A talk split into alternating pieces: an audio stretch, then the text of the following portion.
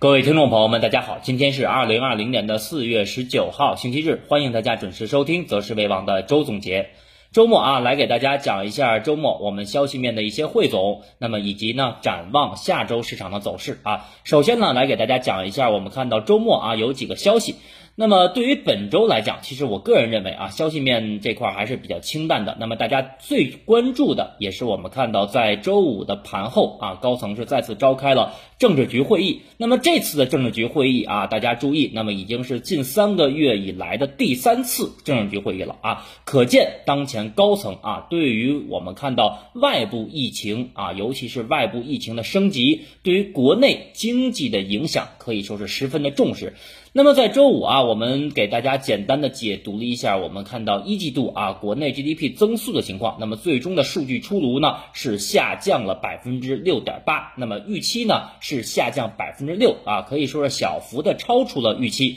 但是我们看到在数据公布啊，也就在周五上午数据十点钟公布的时候，我们看到市场是出现了一个小幅的下跌，然后快速呢出现了一个啊继续上涨的一个态势。那么整体我们看到周五。在两点之前啊，这也就是我们在周五其实刚给大家录这个音频的时候啊，市场处于在这么一个。高位震荡的一个态势啊，但是周五的音频其实我们跟大家讲的也很清楚了啊。那么果不其然，我们看到最后一个小时市场是出现了一个明显的一个跳水。那么从周五我们看到市场的收盘来看啊，上证指数是失守了一度啊突破的两千八百五十点，那么最终是是收在了两千八百三十三点。那么我们看到创业板啊也是出现了明显的冲高回落，那么最终我们看到创业板的收盘。是收在了。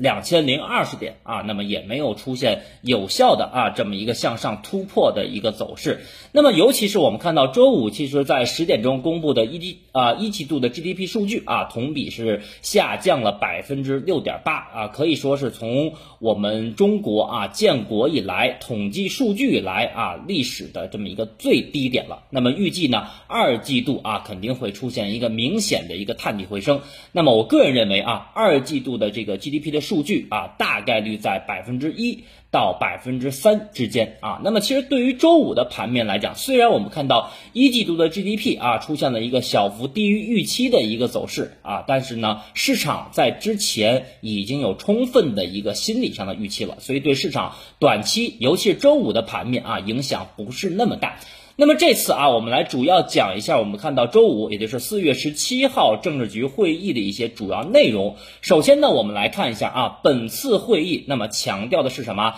紧扣全面建成小康社会目标任务，那么确保完成决战决胜脱贫攻坚目标任务啊，全面建成小康社会。那么从高层的措辞来讲啊，我们来对比三二七和二月底的这个政治局会议来看的话，那么删掉了之前一。直提到的什么努力完成全年经济社会发展目标的任务啊，面对啊这个全面啊建成小康社会目标任务，那么由之前我们看到的啊，在三二七的会议，包括二月底的会议上提到的，确保实现啊，确保实现完成全年经济社会发展目标任务。改成了什么呢？改成了当前是紧扣啊，这个紧扣这个词用的特别好。那么反映的是什么呢？那么我认为啊，反映的主要是对于今年我们经济目标的一个翻番的一个任务开始出现了一个淡化的。啊，这么一个影响，那么也说明今年我们国内的 GDP 的增速要想完成百分之六的一个增速的目标，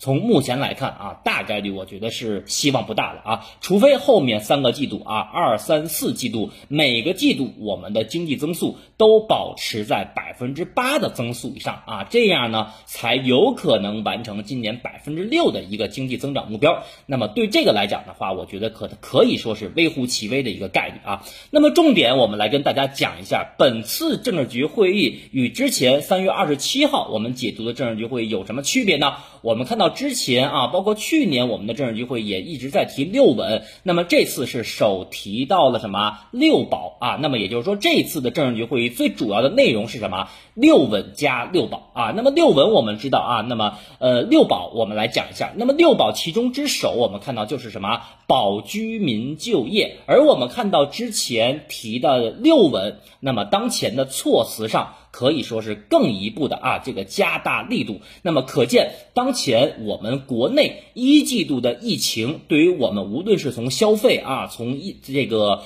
啊我们的就业，包括对于我们整体的经济的冲击，那么我觉得还是比较严重的。那么主要我们看到之前的六稳是体现在什么经济发展方面，而当前我们高层提到的六保。啊，主要是什么？是社会稳定方面的。那么我们看到六保之首啊，那么也就是保就业是排在第一位的。那么我个人认为，那么保就业啊是经济稳增长的底线，也是我们当前经济复苏的一个基础。那么可见啊，当前我们的就业率其实还是比较困难的，尤其是在疫情冲击的一个情况一个影响下。啊，那么再有一点啊，那么大家也比较关注的，这一次我们看到的这个四幺七的政治局会议上啊，是再次从货币政政策这块啊提到了降息。那么高层我们看到这一次的措辞是什么呢？是直接指出了啊，要运用降准、降息、再贷款等手段。而且是继续强调的什么？引导贷款市场利率下行。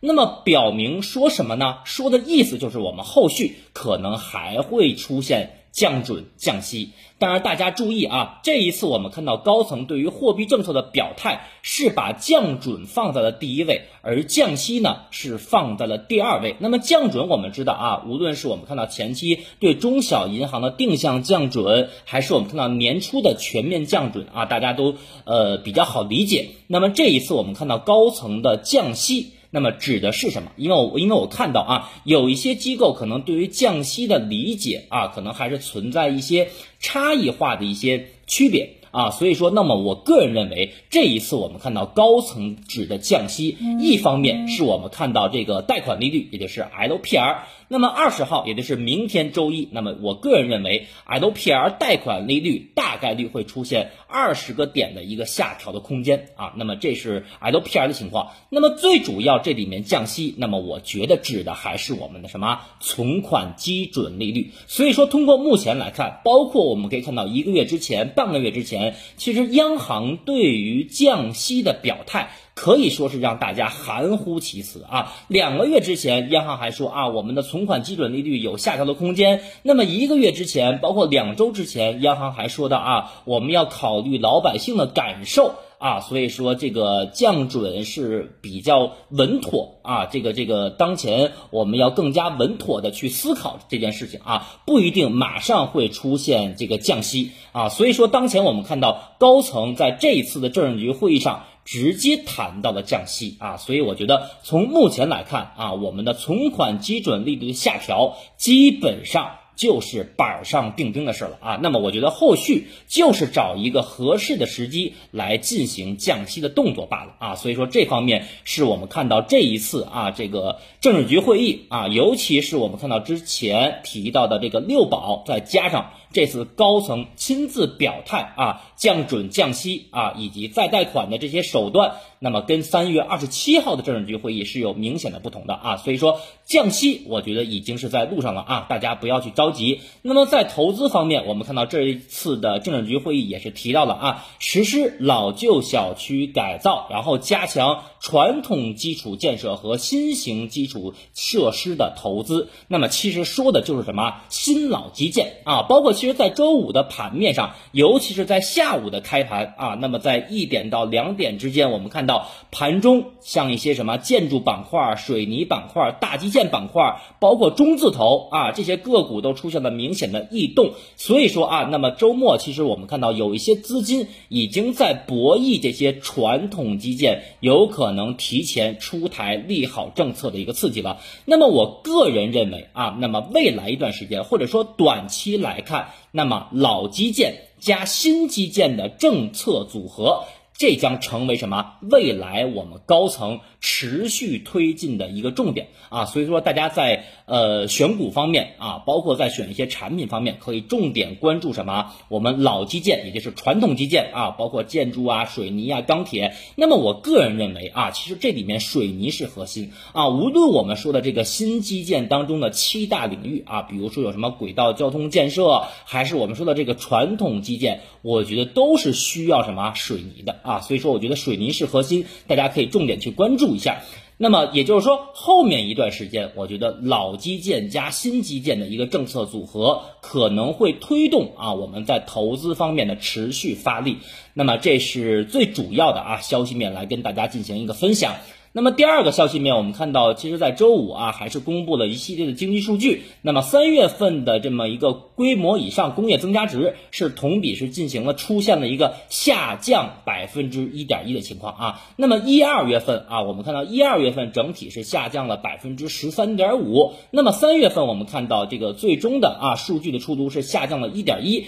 那么同比我们看到。呃，环比啊，环比我们一二月份是出现了一个明显的改善。那么这个反映到什么呢？反映的就是我们国内啊当前的一些企业，尤其是规模以上的这么一个工业的复工复产，已经恢复了一个正常的情况啊。这个我觉得大家要了解。那么第三个啊，就是我们看到在周六啊，那么从外围传出来的消息，那么俄罗斯当前要暂停六种啊，大概是六种的这么一个食品的一个出口。出口的时间大概是六周到八周，其中就包括小麦、玉米、黑麦等等啊。那么我觉得短期就是周一和周二的盘面啊，大概率农业和食品板块啊可能会来一波了。那么这一个也属于短期消息面的刺激啊。那么大家看看就好。如果你手中没有的，我还是那句话啊，能买到的大概率是坑，买不到的你就看看就好了啊。所以说短期出现消息面的刺激以后，尤其像前期我们看到的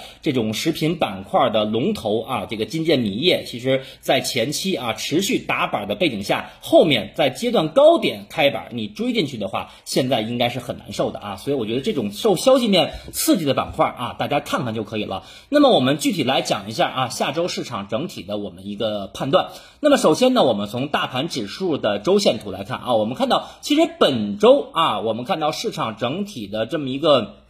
遇阻的情况啊，出现了一个冲高回落，尤其在周五的盘面啊，出现了一个明显的冲高回落。那么周五其实我也从几个维度啊来给大家讲一下，周五为什么我看指数层面啊不看它会马上或者说迅速的突破二八五零点，因为我们看到呃周五其实指数是涨的是一片虚假繁荣的景象，但是我们看到个股的涨跌评价啊涨停家数其实到收盘来看只有五十多家啊，与之前我们看到指数在没有出现这么大涨的情况下，涨停家数当时有八十家，甚至到一百家，可以说啊，指数向上一拉，很多前期的一些人气板块，包括半导体、科技啊，都出现了明显的冲高回落。那么，其实我们手中做个股的朋友，你们也可以看一下你们手中的标的。那么周五的盘面，大部分科技股啊，包括五 G 概念股，它们的最高点基本都是在上午的十点左右啊。那么从十点开始出现持续。的一个单边下行，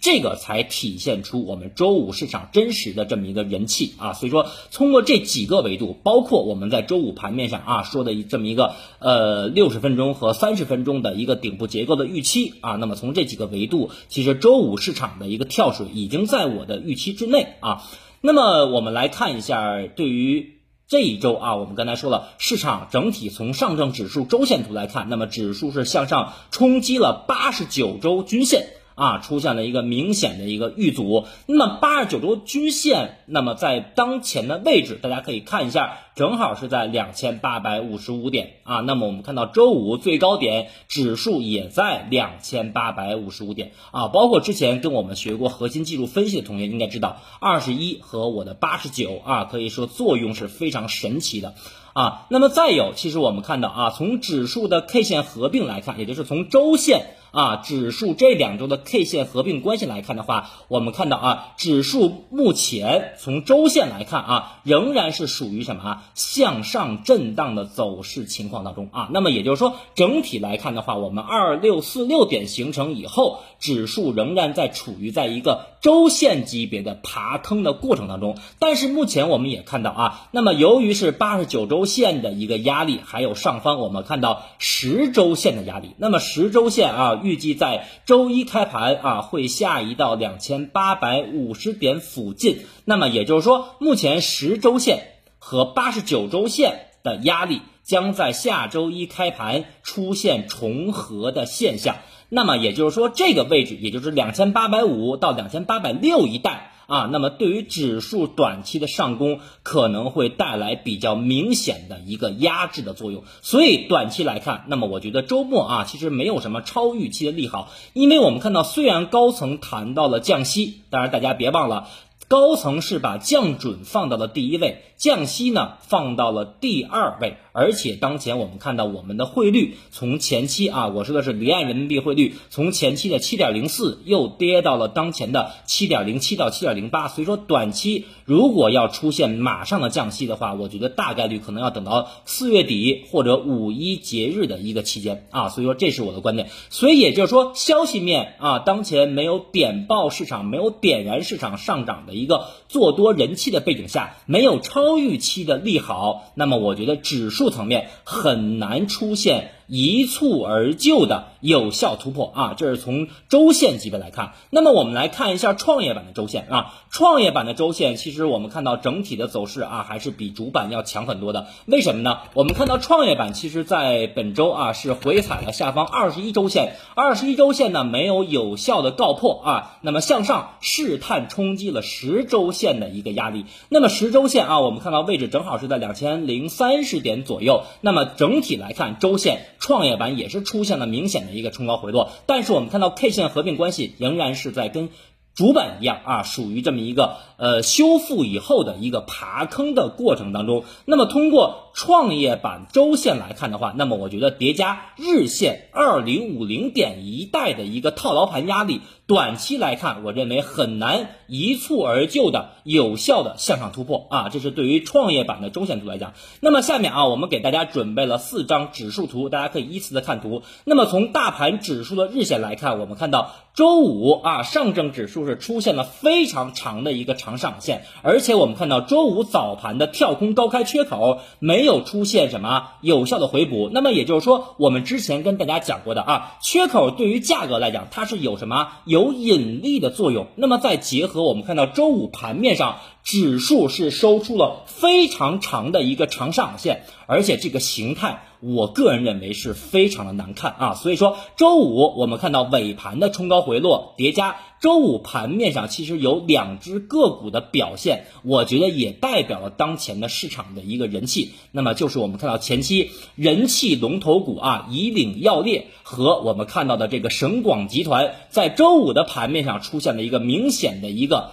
天地板的走势啊，几乎是天这个这个天地板，所以说我们看到当前两只人气龙头股出现了一个快速的下跌，接近跌停的收盘，那么也说明当前市场。整体做多人气遭受了明显的一个打击。那么叠加我们看到上证指数的日线图啊，下方 MACD 虽然出现了一个水下金叉继续向上的走势，但是我们看到 DIF 线已经在遇阻零轴附近出现明显的压力了。所以我个人认为，短期来看，上证指数啊，在周五高开那个缺口的位置。大概率可能要回补缺口了，那么缺口的位置在哪呢？基本上就在两千八百二十三点一带，所以也就是说，下方两千八百二十点的支撑是我们周一和周二要重点去关注的。那么，除非有一种可能是什么可能？我们看到周一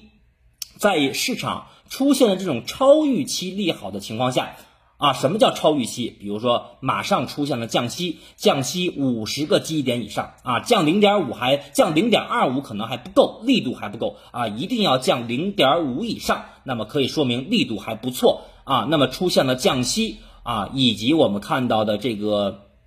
啊，我们的交易佣金如果说进行了这么一个改变的话，那么我觉得这些啊都，也就是说我们的印花税啊，如果这些出来的话，那么大概率就是属于超预期的利好。所以我觉得啊，周一如果指数从日 K 线来讲不能收出一个明显的中阳线，而且是放量的中阳线的话，那么我觉得短期。啊，也就是在新的一周，我觉得指数大概率要回补二八二三点的缺口了啊。所以说，通过操作策略上来看的话，那么我觉得市场如果说再向上。那么大家还是要以短线的减仓为主。那么其实目前市场我们看到整体在二六四六点出来以后，出现了一个震荡上行的一个走势啊，跟之前我们说这种折腾性质的反弹可以说是如出一辙。但是我觉得市场当前已经出现了明显的遇阻，毕竟啊，我们在一周之前我们跟大家明确的谈到过，我我说当时说波段性质的反弹，我看二八五零到二八八零。那么周五其实指数层面已经打到了。这个区间啊，最高是二八五五点，超过了二八五零，所以说向上，那么我觉得大家要小心啊。那么如果说在下周市场出现了一个回调，那么到了关键支撑位。我觉得还是可以去重点考虑去加仓的啊，这个是我的观点。那么具体到什么位置加仓呢？我们再往下去看啊。那么我们来看一下下方平台的第二张图，也就是上证指数的六十分钟图。那么通过小周期上证指数的走势来看的话，周一也就是明天开盘上午的两个小时，从九点半到十一点半不能出现指数层面的震荡回落啊，大家要记住这个很关键，很关键。非常关键。如果周一上午的两个小时指数出现了冲高回落，或者出现了明显的下跌的话，那么我告诉大家，六十分钟啊小周期上证指数的走势将出现指标的死叉。那么也就是我们看到下方 MACD 目前已经出现了钝化加背驰的结构。那么所以我们说，周一上午的两个小时，如果说市场出现了下跌的话，大概率六十分钟级别就会出现了死叉走势，而且出现死。叉走势的同，时就会形成六十分钟级别的一个顶背离结构的形成啊。目前我们看到当前呃 MACD 指标的 D F 线，周五收盘的数值是在十一点五七，那么对比之前六十分钟的高点啊是十八点二一四，所以说当前我们看到这个差距还是有一些的啊。如果不能继续放量向上冲击二八五零点，并且有效站稳的话。我觉得，如果形成了六十分钟级别的死叉，那么大家从操作上、从仓位上还是要防止一下的。所以说，目前我对于指数六十分钟，包括日线的走势来看的话，我认为是可上可下的一个位置。所以，对于大家当前整体的仓位来讲的话，我觉得不宜满仓，也不宜过度的激进啊，还是要谨慎为上啊，谨慎为上。那么这是我的观点。那么整体来看，那么我觉得对于上证指数从波段性质的角度上来讲的话，那么下周大家重点关注二八二零点，也就是两千八百二十点的得失。如果说有效跌破的话，那么我个人认为啊，指数层面大概率会向下去考验两千七百八十点附近的支撑。如果说后面未来一两周指数跌破了二七八零点的话，那么我觉得从大家短期的操作策略要进入到一个全面防守的一个状态了啊，而且做个股的、做 ETF 的可能要大幅的减仓啊，这是我的观点。那么。我们来说一下创业板啊，创业板我们看一下下面的六十分钟图啊。那么创业板其实我们看到六十分钟图当中啊，同样是有一个顶背离结构的预期，也就是我们看到价格创新高，指标并没有出现同步的新高啊。那么再有我们看到就是创业板其实跟上证指数一样。周一早上啊，开盘以后的上午的两个小时不能收跌。如果说收跌的话，那么六十分钟同样会形成死叉和顶背离结构。那么再有，我们看一下创业板的日线图。创业板的日线图，我们看到周五虽然是突破了上方的六十天线啊，因为之前我们跟大家讲的话，短期六十天线作为创业板的一个明显的压力。虽然说创业板突破了六十天线啊，上方已经没有任何均线的压制了。但是大家看一下这个形态非常难看啊！周五创业板这个形态是收出了一个非常长的长上影线啊，而且还是一个阴 K 线的一个走势，而且下方缺口也没有有效的回补啊！如果说周五开盘借助我们十点的 GDP 啊出现了一个利空出尽的影响，砸一下回补这个缺口。啊，甚至回踩两千点再向上的话，我觉得走势要比当前要更为的理想。所以说，通过创业板日线来看的话，我觉得上方二零五零。到二零七零一带啊，是有着密集的一个套牢盘的筹码和抛压的，所以说我们看到呃缺口啊，也就是周五高开的缺口，作为对于价格的引力来讲，以及 K 线的形态，我觉得大概率创业板在下周也要先回补下方的缺口啊。那么目前我们看到。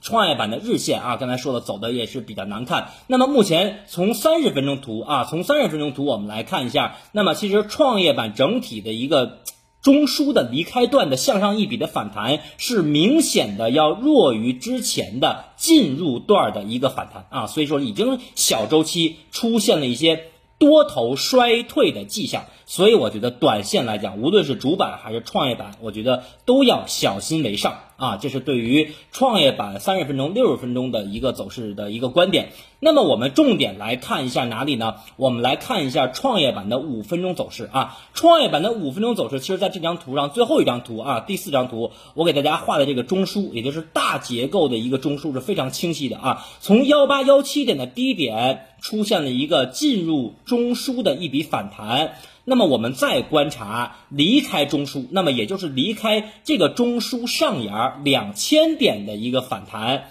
那么当前我们看到创业板中枢的离开段，对比之前的幺八幺七点进入中枢的这个一笔反弹的过程当中，已经出现了明显的什么啊背驰结构。啊，那么结合我们看到上方，我们刚才说了，两千零五十点是前一个下跌中枢的箱体下沿，也就是箱体这个中枢的下轨的一个压力啊，所以我觉得通过后市啊，我觉得呃创业板的走势来看的话，大概率要先回踩两千点一线寻求支撑。那么如果说在两千点一线出现反抽或者反弹的话，大家注意啊，如果在两千点一线出现支撑，然后再反弹或者反抽。不能创新高啊！这个新高我指的是突破周五创业板的最高点啊！如果说指数层面不能再创新高的话，我觉得会将出现什么趋势的二买啊？趋势的二卖，那么也就是说二卖，然后之前我们说的是三买啊，三买转二卖，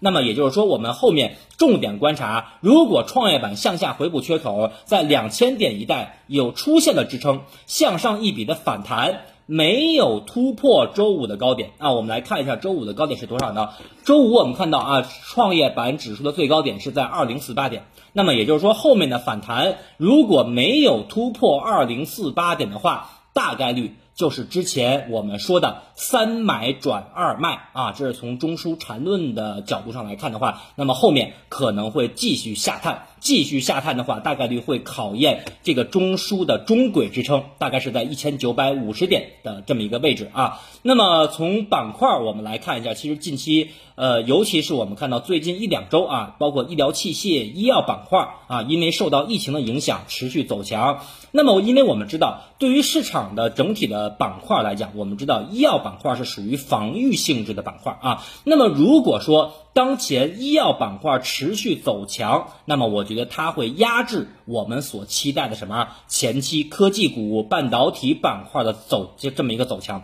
所以说，我觉得当前从科技股的反弹来看。大概率，我认为它是一个超跌性质的反弹啊！大家注意我的用词，科技股的反弹，我大概率认为它是一个超跌性质的反弹。如果说医药股跌不下来的话，那么我觉得科技板块很难延续啊，就是短期来讲。未来的三五天很难延续持续的这么一个反弹的节奏啊！但是我觉得，呃，消费板块啊，包括之前我们跟大家去讲的一些白酒、啤酒啊，包括家电、包括汽车，还有刚才我们提到的传统基建啊，那么大家可以短期的进行一下关注啊。那么其实我们再看一组经济数据，就是我们看到三月份的社零数据啊，同比是下降了百分之十五点八，虽然我们看到降幅。对比一二月份出现了降幅收窄四点七个百分点的情况，但是从目前的这个经济数据来看，尤其是社零的消费数据来看的话，那么我认为一些一二线城市仍然没有出现什么报复性的消费情况啊，没有出现这种报复性的消费情况，所以我觉得消费板块啊，大家还可以持续的去关注。那么总体来看，我觉得啊，短期啊市场已经出现了比较明显的上涨乏力的迹象。其实，在周五的音频当中，我们给大家讲的也是很明确的啊，通过三到四个维度啊，给大家来指出市场短期微观层面的一些。呃，走势变化啊，所以我觉得，呃，其实周五的跳水也是验证了啊，我们说在这两天，第一，大家不要追高；第二啊，冲上去要分批的去减仓啊，这都是个股和呃场内 ETF 短期的一个操作。那么我个人认为啊，预计市场整体在一季报结束的时间。也就是在四月三十号之前啊，一季报通通在这个时间点啊，这个披露结束的时间可能会是一个新一轮市场反弹的一个开始的时间点，所以我觉得中期啊，大家不用悲观。那么叠加我们看到两会的时间现在也确定了啊，大概是在四月二十六号。那么叠加两会期间，我认为持续的啊会出现一些。政策的利好，那么有望形成共振，所以我觉得对于公募基金的操作来讲的话，我觉得大家可以耐心等待后面市场的调整，或者说回踩到了关键支撑位，比如说我们前期说的两千八啊，两千七百八，还有最早说的两千七百五，到了这几个位置，我觉得公募基金啊，尤其是做老基金的这些听友，我觉得可以分批的去加仓。啊，但是一定要把握好节奏。啊，最后呢，跟大家分享一句话啊，那么市场往往是什么？风险是涨出来的，机会呢是跌出来的。所以我觉得当前市场如果说短线出现了一些调整和下跌，是大家开始新一轮布局的良机啊，往往就是机会在你面前，你一定要去把握住机会。啊，那么最后感谢大家的收听和支持，也希望大家能够把我们择时为王的节目啊多多的转发。那么我们明天周一再见。